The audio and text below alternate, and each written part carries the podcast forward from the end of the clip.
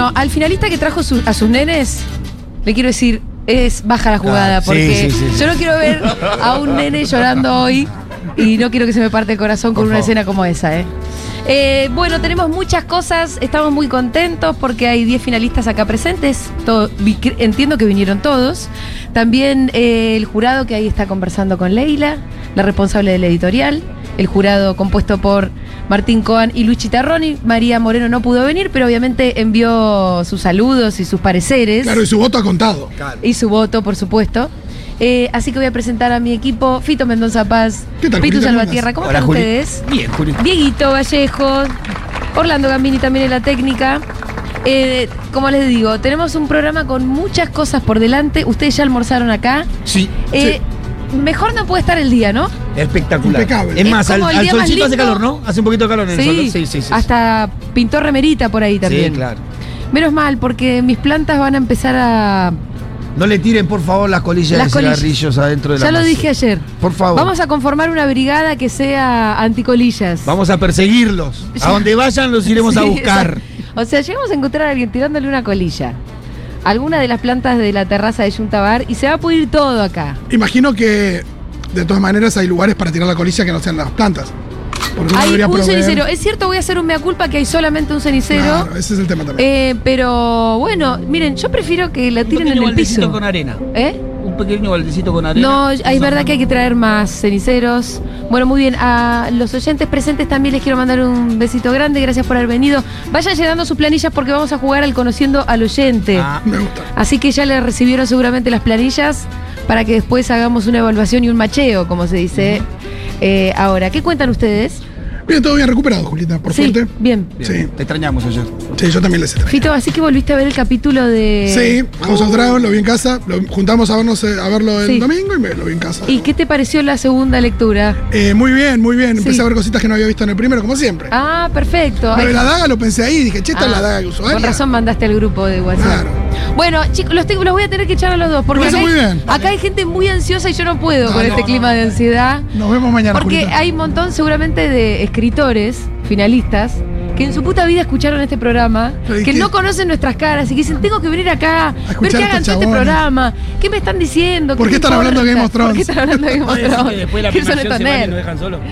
Yo creo que uno- unos cuantos se van a ir. No, eh, no, por favor. Los ganadores por lo menos quédense, ¿no? Como claro, para están obligados. mostrar sus respetos y su gratitud.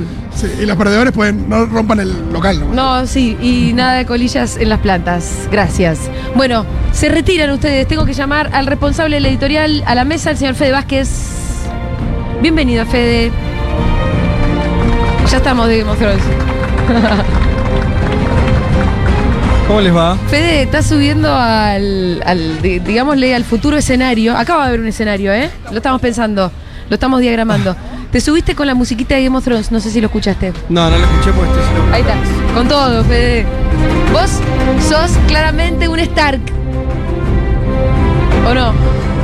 Eh, Tenés cara sí. de lobito, Sí, sí. está tenés bien. actitud de Stark Además me gustan los Stark. Y, y sos la familia más decente de toda esa banda de. ¿No? Así es. Son los más decentes sin ninguna duda, así que somos todos Stark. Em, bien, Fede, hace cuatro meses lanzamos la tercera edición del Premio Futurock Novela. Recibimos 507 novelas. Así que, para los 10 que están acá, saber que son los 10 elegidos.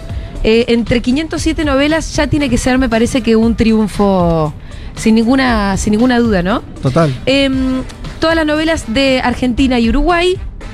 Cada una fue leída y evaluada por 10 prejurados, formados por personas muy vinculadas a la literatura y a la edición, que seleccionaron a los 10 finalistas presentes. Estoy viendo a Diego Tomasi, que está por ahí, o estaba por ahí. Tomasi bajó a buscar algo, uno de los prejurados. También ahí está Elmira Boylilowicz. Ahora le dije bien, más o menos. Estoy mejorando. Bastante bien. Son esos apellidos que cuando está por llegar el momento en el que lo decís, No, te- te- Es cuando te aterras. terrible, sí. em, Las W se te vienen Sí, encima con las tantas consonantes. Hay una Z que va con una C al lado. Bien, eh, el jurado finalista, y acá están mu- hablando muy acalorada, no están prestando atención al programa, pero me No, gusta pero porque está están muy compenetrados con sus, menesteres. Sí. Eh, Están discutiendo todavía el- la, La novela. Bien, eso me encanta. Eh, ustedes lo pueden ver, Martín Coan y Luis Chitarroni. Un aplauso para ellos. Ahí se dio cuenta. Martín que lo estábamos llamando. Si se quieren acercar, también están invitados a acercarse. Fede, por ahí querés presentar eh, a este ilustre jurado con más detalle. Bueno, digámoslo. eh, vamos a decir algunas cosas del premio también. Sí. Eh, pero bueno. Martín, Luis, mu- muchas gracias por estar acá. Gracias a vos. Bienvenidos. Digamos también que es parte del jurado María Moreno. Sí. eh, es periodista, escritora y crítica cultural, referencia ineludible de la literatura argentina, que, que no está presente, pero, pero está y participó, por supuesto, de, de la definición y de las lecturas eh, junto con Martín y con Luis. Eh, Martín Coan es doctor en letras, escritor y docente universitario, publicó libros de ensayos, cuentos y novelas. El 2007 Ciencias Morales ganó el premio Herralde de novela y luego fue llevado al cine. Luis Chitarroni colaboró en diversos medios de la Argentina y el extranjero, publicó novelas, cuentos y ensayos. Trabajó como editor en Sudamericana, donde publicó a autores argentinos como Fogville, Ricardo Piglia y Gustavo Ferreira. Y luego continuó su carrera en Bestia Equilátera. Que- quería decir algunas cosas sobre que además ahora el jurado se va, a explayar, supongo, y, y demás, pero decir dos o tres cosas, justamente porque hay. eh, están aquí lo- los finalistas, se nos están escuchando muchos escritores y participantes de, este premio. Eh, el espíritu de- del premio novela, que lo empezamos, la primera edición fue el 2019. Eh, fue crear un premio, bueno, veíamos la, editorial nuestra, Ediciones Futuro, que nació en el 2018, nació sin querer a priori hacer una editorial, sino editar un libro. Eh, en ese, ese, primer libro que escribió Gaby Borrelli sobre textos históricos vinculados y que ella fue vinculando a lo que podría llamarse alguna una tradición feminista, eh, era un libro. Eh, y ese fue la, la- la primera cosa que hicimos con el sello de ediciones Futurock. Y lo que fue pasando casi naturalmente, si se puede decir, es que ¿eh? fueron surgiendo otros libros, ¿no? Fue surgiendo un segundo, un tercero, un cuarto libro, empezaron a aparecer ficciones, empezaron a aparecer libros de ensayos vinculados a um, temas históricos, a, a temas de actualidad, a temas que tienen que ver con los vínculos humanos, con los viajes, libros de crónicas, y se empezó a armar una editorial casi sin quererlo. Y en un momento llegamos a, a pensar entonces el, el premio novela, que le diera generar un ámbito eh, donde las escritoras y los escritores de, de este país, bueno, incluimos Uruguay también. a Uruguay, pero básicamente de Argentina tuvieran eh, la posibilidad de, visibilizarse, eh, porque sabemos que hay muy pocos premios que, que premien con, con dinero y con una publicación eh, hoy un texto de una novela que implica un trabajo, ¿no? A veces son años de laburo para, para los escritores, a veces no, en general siempre, ¿no? Las novelas eh, se escriben así, digo, tienen un largo, un largo plazo, recorren, eh, tienen un recorrido después lector de, mm, por distintas este, situaciones, ya sean editoriales eh, u otros premios, y nosotros queríamos generar un ámbito más, que en la Argentina hay muy pocos eh, que premien a la novela, lo cual es bastante paradigmático, un país construido, ¿no? Donde la novela es parte de nuestro acervo eh, cultural. Eh, tenemos enormes novelistas, eh, se lee mucho en la Argentina, y eso lo comprobamos cuando después de hacer el premio empezamos a publicar. Nosotros tenemos una, una, una cosa que también hasta ahora funciona así, no sé si seguirá pasando.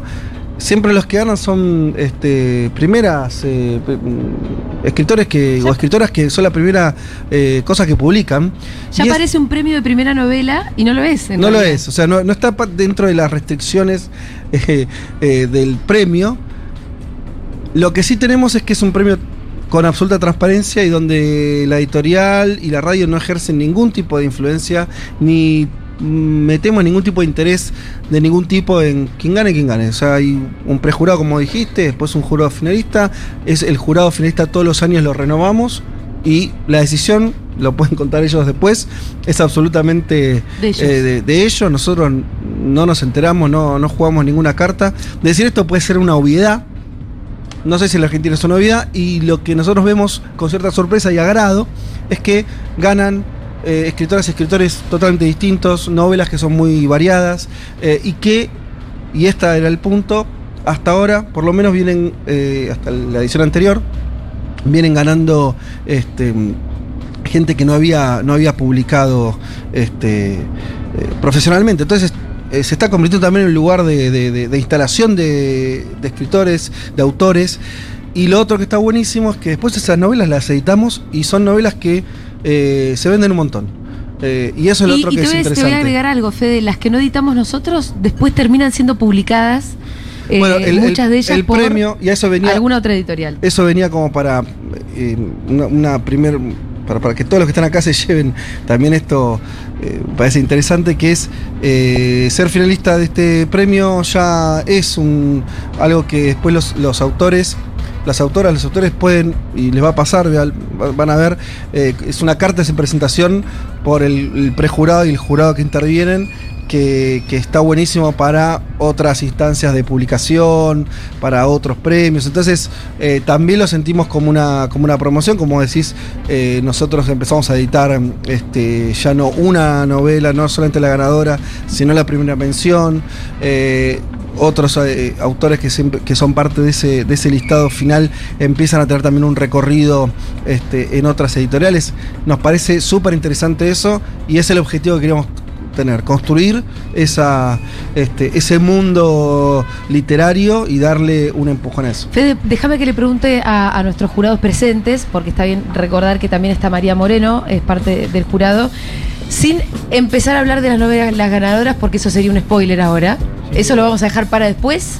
Eh, preguntarle, bueno, de- dentro de las 10 novelas que ustedes tuvieron que leer, si encontraron cosas interesantes, si se sorprendieron, cómo la pasaron en la lectura y la elección de las dos finalistas. Martín es mucho mejor expositor que yo. Además es uno de los mejores profesores que yo he visto en la vida. Si bien no fue profesor mío, porque puedo ser el abuelo. de- como abuelo de casi todos. Veo un muchacho que se parece a Spinetta, lo cual me, me dio una, una, una alegría enorme, porque cada vez que uno Era un fantasma. no, no, no, no, parece bastante sólido, como los fantasmas de Aira. Em, pero digo, cuando uno tiene que premiar estas novelas, y es como lo que decía Julia, uno siempre las lee como novelas de- primeras no- novelas de una autora. ¿no? Un- a- hoy hoy, que, que se publica tanto, por suerte, en, en- en la Argentina y sobre todo en Buenos Aires, pero hay muchas también federales, muchísimas editoriales, siempre tengo la, la- la emoción de pensar en Spinetta y en Javier Martínez, que fueron mis iniciadores en el rock, ¿no? Porque hoy nací era mi tema favorito de Manal. Em, no, no teníamos que hablar de nada serio, ¿no? No, sí, ¿cómo que no? este, Eh, de la ausencia de María. No, yo lo que sí. eh, bueno, obviamente le extrañamos, sabemos que por una cuestión de salud María no puede estar acá, pero María obviamente como eh, para mí una de las referentes escritoras y punks de Argentina ¿Qué te como... Sí, sí, además María siempre es una inspiración casi como hasta modo de vida. te Es diría. una musa. Sí, exactamente. Eh, bueno, Martín, ¿cómo la pasaste vos leyendo los 10 los 10 finalistas? Bien, bien, bien, muy bien, claro. Hay además algo en la condición de la.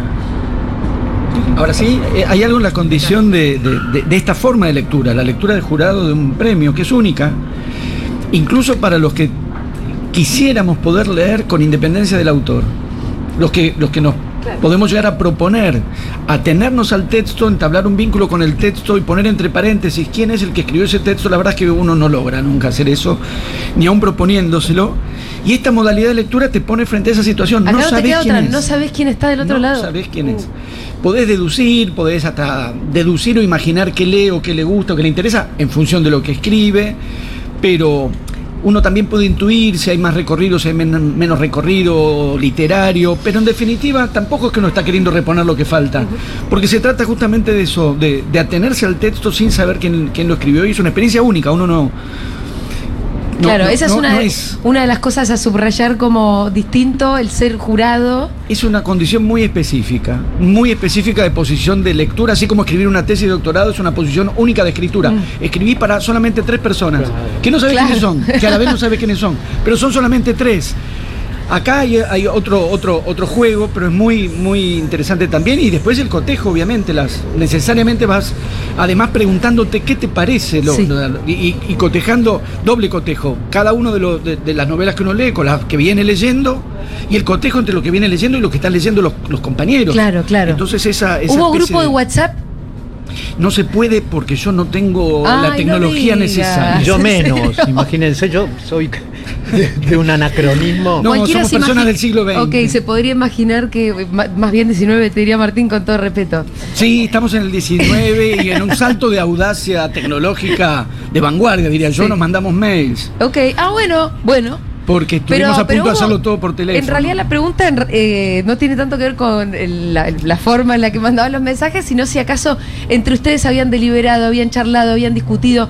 Por lo Sí, que claro. yo supe por Leila, y esto son infidencias, hubo mucha discusión, ¿no? Sobre todo entre el prim- la primera y la segunda, y cuál era la primera y cuál era la segunda, lo cual habla muy bien de las dos. Hubo, hubo intercambio. Hay un momento Sí. en que uno empieza a ir avisando cómo vamos. Claro. O avisando, o en realidad consultando Sí. cómo vamos. ¿Cómo vienen ustedes? Siempre hay un olfa que te dice, yo ya estoy terminando y Sí, vos vas por la segunda. Exacto. Y decís, uy, no, ¿cómo puede ser? Pero no, en realidad vas como. Si fuese presencial sería como un semblanteo, Sí. de ver qué nos va apareciendo, por dónde va cada uno, para cotejar, para cotejar criterios, si alguien vio algo especialmente que le, le- le interesó especialmente. Pero hicimos ese, ese sondeo cuando no habíamos leído todavía las 10 novelas los tres. Sí. Entonces en algún caso alguien mencionaba uno que otro no había leído. Bueno, ese, ese intercambio sí. Y cuando terminamos de leer las 10, hubo las que se destacaron, se destacaron y después... Se destacaron claramente. Debo Bien. decir que sí. Y, y al mismo tiempo después decidir las dos, la- las que van a ser premio y primera mención son especialmente buenas. ¡Ay, qué! ¡Ah! ¿Quieren gritar? Tipo, ¡ah! Imagínate No gritan porque no saben si son No, ellos. por eso. Claro. Yo me doy cuenta que no, capaz que la mía es la que. Griten no. todos porque todos estaban bien, pero Estaban todos bien, pero digamos hay que eso elegir también. las mejores y hay dos que fueron mejores. Bien, ¿sabes qué? Voy a pasar a la lectura de los títulos de las novelas y eh, voy a decir los nombres de. En realidad, los seudónimos, porque no tengo los nombres. Pero pueden levantar la mano como para ir mostrándose. Bien, Dieguito. Eh, amarillo, naranja, rojo, de CES. Ahí está. Un aplauso para él. El convidado de piedra. Lo voy a leer como si estuviéramos realmente en los Martín Fierro. Hay una cadencia específica que es El convidado de piedra de Dani Capriglione. ¿Dónde está Dani Capriglione? Ah, Spinetta. Ahí está, Spinetta. O- podría ser puesto Spinetta. Eh, la hija del pantano, Dolcenina Cipriani. Yo la verdad que a esta altura ya podría tener los nombres reales, ¿no? Estamos saludando a la gente por su nombre de fantasía. Eh, ahora, Leila, vamos a decir los nombres reales. Azara de Lucía Krausuk. Son esos apellidos que. Encima que se pone apellido falso lo hace difícil. A ver, ¿cómo es esto? Vos me ayudas, vos completás con el nombre real, dale. Voy a ir de vuelta entonces. ¿Quién es Es? Gritalo vos. No, decime. ¿Cómo te el- llamas? Ahí está. Ahí está. César. El convidado de piedra, Dani Capriglione, ¿quién era? El convidado de piedras, Nicolás Méndez. Ahí está. La hija del pantano, Andrea Ciporquín. eh, Azara, Lucía Krausuk. Ana Gabriela Iriarte. En la quietud del día, Magdalena Uriarte. Emilce Acuña. Bravo, Milce. Humareda Pina. María Cecilia Solina. Bravo. Barro, de Rick Sánchez. Matías Ezequiel Gómez. Eh, quiebra el álamo, Robbie Robbie. Roberto Alejandro Chuit. Popstar, Ulrica Reyes. Emilene Teresita Núñez Campos. Y Mundo Orco XXI 273. María Álvarez Sainpe. Bueno, les quiero decir que yo sé cuáles ganaron porque además las leí. Son bárbaras, Sí. ¿no? Sin duda. Y tienen, bueno, a ver, eh, ¿cuál va a ser el orden de esto? Porque. Sí, ya tenemos que pasar a la premiación. ¿Ah, sí? ¿Ya sí, vamos? veo que sí. Eh, Recordamos el, sí. el premio. Ah, bueno, claro. El premio, las dos van a ser editadas por Ediciones Futurock Y la ganadora se va a llevar 600 mil pesos en efectivo. O en cheque, transferencia, no sé realmente. Un billete. Pero son 600 mil pesos. la plata. Sí. Estamos aplaudiendo la plata. Y bueno, pero ¿qué te parece? A esta altura. Eh, bueno, vamos a hablar de la primera mención en concreto. La vamos a anunciar y después con el jurado vamos a hablar un poquito.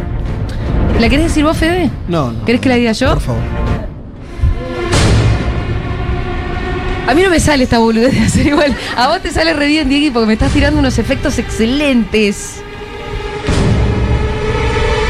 La ganadora es Mundo Orco. ¡Bravo! La ganadora no, la primera mención. Vení, María Álvarez Alpé.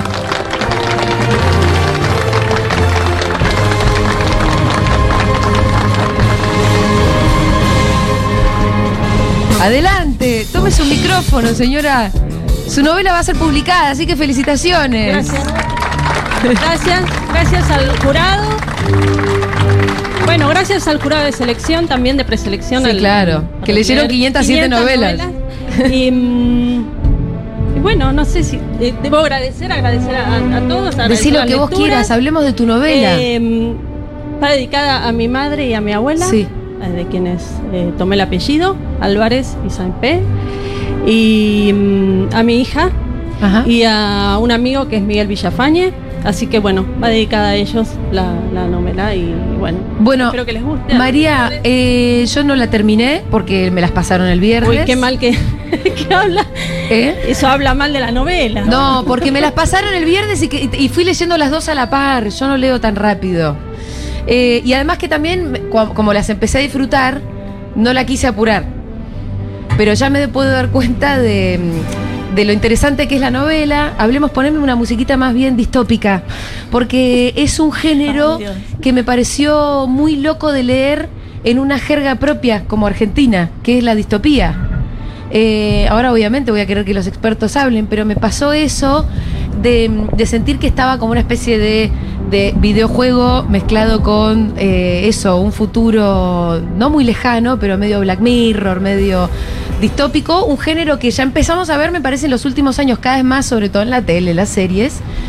Eh, pero que eso, me, me pareció que leerlo de una autora argentina eh, le daba una particularidad, ¿no? Y bueno, está buenísimo porque es un género muy, muy particular también. ¿Qué, qué- qué pensaron ustedes, los que le eligieron? Eh, Luis, siempre prefiero que sea Martín porque habla bien. Em, es verdad que Martina habla muy bien, lo pero que pensé, lo que te queremos escuchar a vos también. Digamos, em, sobre todo, que era una novela en, en algún sentido clásica, para mí ideal, en, el sentido en que me daba senderos, las citas que hacía, si yo no me acuerdo mal, Tan Klosowski, ¿no? Está, y entonces era como Hansel y Gretel en uno solo, avanzando por un sendero más conocido. ¿no?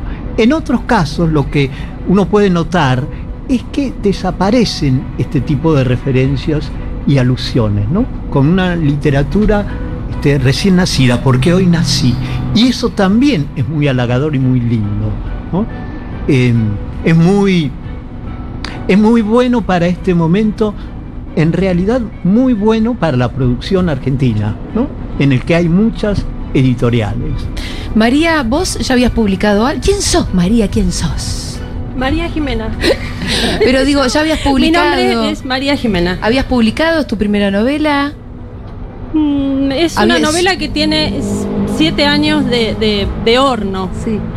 Eh, y agradezco no, no haber ganado el primer premio, además. ¿Por qué? Porque eh, me había prometido a mí misma donarlo a las bibliotecas populares y hoy por hoy y a las y a las escuelas, a las bibliotecas de las escuelas de mi pueblo y hoy por hoy con el con la inflación, digamos, no iba, no iba a poder donar muchos libros, así que eh, estoy feliz que me la que, que me la publiquen Eh, y bueno, como todos, como todos los autores eh, argentinos, todos los escritores, es, es, muy difícil publicar. Así que si no, si bien no es mi primera novela, eh, por eso, por eso se la dedico a, a- a Miguel, que es eh, un editor que perdimos este año, Miguel Villafañe, editor de Santiago Arcos. Eh, Así que bueno, nada, es, es muy difícil el, el- el mundo de la edición en, en Argentina, así que lo agradezco muchísimo. Martín, ¿qué te pareció a vos? Me gustó muchísimo. Y, además agregarías, tiene las marcas de, de- distopía, algunas huellas o pistas que, que va poniendo de a los Huxley, supongamos, aparece mencionado. Pero cuando hay marcas de género, para mí, digamos, la, inquietud mía como lector siempre es ver, di- digamos, sí, si se usa el género para, para que el género narre, el género, los géneros son máquinas narrativas y, y en un punto la tentación es que si los encendés narran solos. Y me entusiasma mucho más cuando pasa lo que pasa en Mundo Orco, que es que se usa el género para hacer otra cosa. Digamos, no, no, no para valerse del género, no, sino para hacer del género una herramienta. Y lo que pasa en Mundo Orco es que se cuentan muchas otras cosas en esa clave. Hay, eh, no, no, no es por ponerse como Arocena, el, el personaje de Piglia en Respiración Artificial, que ve, ve señales de más y ve pistas de más.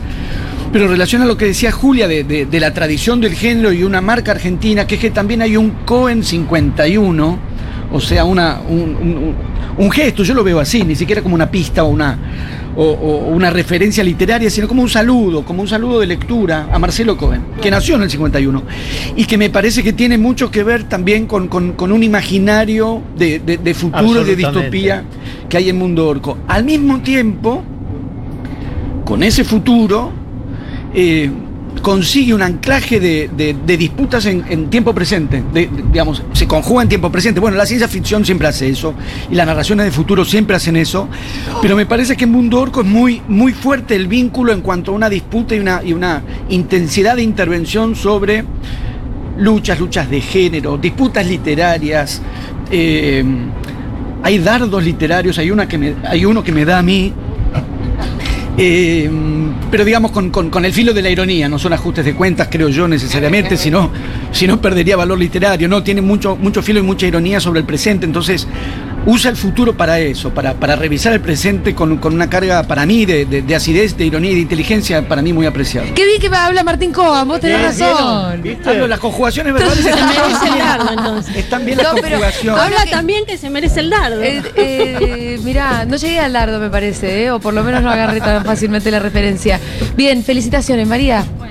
Me encantó también la novela. Todo lo que dijo Martín, lo mismo. Fede, tenés que presentar el premio vos. No, ¿por qué yo? Porque sí. Mira, acá lo tenés. Acá lo tenés, Fede. Ese, sí. Estoy haciendo doble check porque equivocarse en el premio. No, no, que no te vaya a pasar como los Oscars. O sea, es este de acá, ¿no? este, sí. Ok. Entonces, Yo ya lo tengo divisado. la obra ganadora del premio novela Futurock 2022 es Quiebra el Álamo de Roberto Chuy.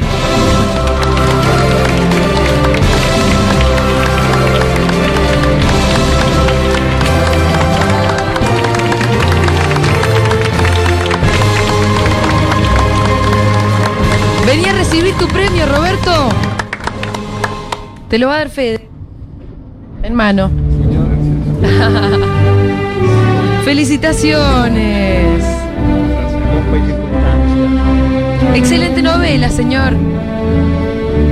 Estoy como Eh, extraño. eh, sí, me imagino. Estás todo emocionado. ¿Puedo leer acá un, Deberías. un pequeño párrafo sobre la novela? Para mí no. No. Te voy a Ah, decir bien. por qué. Bien. Voy a hacer crítica a este párrafo, perdón, Leila. Tiene un mini spoiler. Y no querés spoiler. No, Bueno. es un novelón. Listo. Eh, no sé qué opinan ustedes de los spoilers. Yo no soy así muy, muy ay, que no me spoilen. Me parece que el, el devenir de una lectura o de mirar una película es lo interesante. Y si hay. Pero acá hay algo que, que, mm, se va, y acá quiero entrar eh, en la. un poco ya a hablar de la novela. Hay algo que se va gestando, ¿vieron? Que vos no sabés bien qué es lo que está por pasar, pero está por pasar y está por pasar y está por pasar. Y se va construyendo además con este, distintos personajes que vienen de este pueblo en, lo, en el que algo está por pasar. Eh, me encantó. Así que felicitaciones, Roberto. Acaba- Gracias. vas a ser publicado y además acabas de ganar 600 luquitas, así que bien. Aplaudimos la guita. Muy bien, ¿qué pensó el jurado? Alguien tiene que dis- distribuir algo en este país. La edición de Futurock la pone, viejo. Eh, que, se, que se presente, ¿no? Sí, Roberto. Queremos conocerte. Bueno, Felicitaciones. me llamo Roberto, eh, Cordobés, ya se soy notó. de Córdoba, estudié letras, así que Martín es una referencia constante y también un lector de La Bestia Equilátera, así que que ellos dos estuviesen en el jurado para mí representaba mucho. Eh, y no tengo mucho más para decir porque me siento como medio fantasma ahora, me siento un poco flotando. Así se siente la felicidad a veces. A veces llega. ¿Qué opinaron ustedes de la, novela? La novela ganadora. Estamos hablando de Quiebra el Álamo. Me parece, yo para seguir dándoles pie, eh, ni, que, ni que les faltara, ¿dialoga un poco con la otra o es que yo me metí todo el fin de semana entre dos novelas como una loca? Me parece que las dos tienen una cosa como... De vuelta, voy a volver a usar la palabra distopía. Me parece que lo que tienen en común son distintas y a la vez tienen elementos que resuenan. Y uno siempre se pregunta, ¿soy yo o, eh, o, son, o son ellos los textos? Que es que tienen, las dos trabajan de maneras muy distintas, pero trabajan en planos distintos, tra- trabajan en planos diversos. No voy a usar la palabra fractales, que es medio agria, pero, pero las dos tienen de manera distinta trabajar eh, ca- capas capas o dimensiones de, de- de temporalidad distintas o, o juegan de un modo particular con los espacios, de manera que, eh, sí, la narración no es lineal, no hay un solo plano, no hay una única dimensión narrativa, hay uno que acopla y yo no sé cuál es. Ahí puedo ser dos. Puede ser ese. Eh, de manera que la narración no es lineal. En el caso específico de la, de- de la que gana el premio, además hay di- dislocaciones de tiempo, las cosas no, no pasan en una, en una secuencia ordenada, entonces la manera en que van resonando los, los, en parte los sentidos y también la propia trama, va resonando raro porque hay algo que reencontrás, bueno, cuando pasa, como pasa cuando se disloca la temporalidad, pero no alcanza con eso, hay que hacerlo especialmente bien, lo hace especialmente bien. La envidia es un sentimiento muy feo, así que tuve que precaverme para no envidiar. Hay zonas de una escritura admirable. ¡Wow! No, es que, sí, es que realmente escribe muy, muy bien. Sí. Se la recomiendo mucho. A los oyentes del otro lado que están escuchando ya saben qué regalar para Navidad. Ediciones Futurock, descuento para socios siempre. Así que bueno, nosotros eh, muy contentos de, de tener eh, dos, dos novelas más para publicar. Eh, Luis, ¿qué te pareció esta novela? Yo soy un spoiler natural. Bueno, durante nomás. muchos años escribí contratapas, que es como lo, lo- un mal oficio. Sí. A mí me, me, me encantó esta novela, como decía Martín, tiene un, un grado tan alto de, de eh, vanguardia, que me hizo acordar una vanguardia que era vanguardia cuando yo era joven, que era William Burroughs, ¿no? que utilizaba un, procedimiento y que era un especialista en procedimientos y tal vez solo lo fuera en procedimientos. ¿no? Las novelas, en el caso de él, no son, como en este caso, magníficas, sino experimentos. ¿no? Pero esto es una novela para leer de la primera a la última página sin detenerse, de una sentada. Muy bien. Yo estoy, me voy inclinando, estoy ca- cada vez más orientado. No, está apagado. Sí, usted. Sí. No los apaguen. Gracias. Yo me voy inclinando a, a- cada vez más, estoy, me, me voy sintiendo a favor de spoilear. Bueno, dale. Porque me parece que está. Viste que yo puse mis reparos, como que me siento un poco una boluda, pero al mismo tiempo. Siempre existió la, la cuestión de no contar el final. Sí. Siempre existió el chiste del que sale del cine y les cuenta el final a los que están haciendo la fila para la función siguiente. Siempre existió esa prevención. Pero me llama la atención como signo de época que hay con. Quizás también porque las series están más de moda. Pero me parece que el, el- el pánico a verse spoileado, a ser objeto Es de un spoil. Hay eh, algo en la tensión, me parece que hay algo en la tensión que se va armando en las tramas de un montón de series de televisión y en esta novela también, que forma parte de esa experiencia de lectura, como, Pero lo ay, estoy es que- nerviosa, ¿qué es lo que está por pasar? Sí, pero me- lo que pasa es que me parece que está traspasando a la vida también. Ahora no te llaman por teléfono sin avisarte que te van a llamar. Eso es verdad. Esto es una Sí, no se llama directamente. pequeña, modesta, minúscula sorpresa de la vida Sí. cotidiana que, que de pronto, uy, suena el teléfono, ¿quién será? Desapareció la sorpresa, me parece que es una época que refracta toda forma de sorpresa. Si te van a avisar, si te van a besar, te Antes te, te mandaban un ángel de la guarda para avisarte, vas Pero, a morir. ve, Era, claro. era más ber- bermaniano. Pero el ángel era, no dejaba de ser una sorpresa, Claro. digamos, que aparezca un ángel. Me parece que hay una es, es un tiempo en el que todo se preavisa, todo viene con telegrama de preaviso para que nada nos sorprenda. Y si bien la vida está plagada de sorpresas que preferiríamos no, no haber tenido, una vida sin sorpresas tampoco es eh, exactamente atractiva. Y como me parece que ya casi nada pasa sin que te lo anuncien y sin que te lo avisen, sin que ofrezcas tu previo acuerdo, sin establecer un protocolo de cómo van a ser las cosas. Y en verdad me parece el spoil recupera la sorpresa en el sentido que uno dice, no me lo spoilees, así me sorprendo, en el momento y en el lugar en el que estoy preparado para sorprenderme, que es el último capítulo de la, de la serie. Entonces ahí hago una pequeña reivindicación del spoilear, porque la sorpresa, si aparece donde se la espera, no es sorpresa, así que conviene que, que te spoileen y, y volver a vivir una sorpresa. Bueno, de ¿querés todas spoilearla? maneras, lo que sería el final cronológico de, de- de la novela no es exactamente el final en la secuencia narrativa. Y, es otra cosa que, que me parece admirable en el manejo de, de escalas de, de tiempo y de lugar que tiene la novela, que es que termina con una especie de, cata- de apocalipsis. El mundo termina, la novela no. En el sentido que la novela cuenta ese apocalipsis antes, antes de que la novela termine.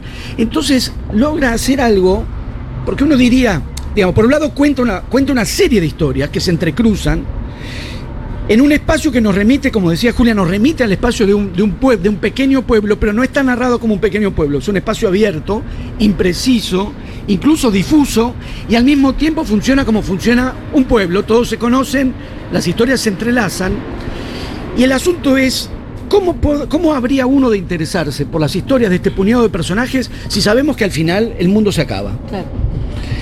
Y la verdad es que sabemos que al final, pero porque la verdad es que eso es algo que uno podría decir, ¿para qué me voy a preocupar si al final nos morimos? Bueno, unos sí, la verdad es que al final les estoy spoileando la vida. Es que al final nos morimos. Y, y lo que tiene esta novela es que tiene la misma logra una enorme intensidad para que uno se involucre con las peripecias de amor, desamor, violencia, delitos de, de- de los personajes, vínculos personales de los personajes, y al mismo tiempo está contando que el mundo se acaba. Y eso me, me- me resultó formidable. Excelente, un aplauso enorme para el ganador. Quiebra el álamo eh, de Roberto. ¿Cómo era el apellido Roberto? Roberto, ¿vos ya habías publicado? No. Contanos tu historia como escritor. Eh, no, nu- nunca publiqué. Eh, hace poco empecé a participar en el taller de escritura de Luciano Lamberti, porque si hay algo que me falta es disciplina. Eh, y eso, ¿Cuánto tardaste en escribir esta novela? Eh, De chusma nomás te pregunto. Es hija de la pandemia. Ah, mira. Bueno, bien te salió. Sí. No, no, no, fue como expulsada. Pero bueno, ahora en el, en el taller con Luciano y con otra gente que estoy conociendo es como que eh, compartirse escrituras Sí. y lecturas como que bueno, mueve En- la rueda. en- ¿Sabes que desde que hacemos el premio Futurock Novela, que estamos como un poco más en contacto con, con escritores eh, que empiezan a escribir y demás, me doy cuenta lo, lo importante que son los talleres en la vida de ustedes, escritores. Eh. Y que la lectura es mucho, perdón, la escritura es mucho más colectiva de lo que yo por lo menos hubiera pensado. ¿no? Sí, lo, lo primero que dinamita el taller de escritura es el orgullo que puede uno llegar a sentir respecto de lo que escribe. Eh, está tan expuesto el texto y tan sometido a críticas que a veces pueden ser medio brutales que empieza a entenderlo como un oficio, como poner un palito de madera sobre otro y no mucho más que eso. Entonces, no sé, eh, en los talleres es como un gran ejercicio de desegocentrización que parece muy sano para la escritura. Muy lindo. ¿Quieres agregar algo, Fede? Bueno, vamos, Beleila, te voy a pedir que leamos a los 10 finalistas otra vez y les demos un aplauso. Eh, obviamente, el aplauso muy fuerte para Roberto Chuit, que es el ganador del premio Futurock Novela con Quiebre el Álamo. Para la primera mención, que es Mundo Orco, de María Álvarez Saint P. Y leamos al resto y démonos todos un fuerte aplauso, porque son todos ganadores.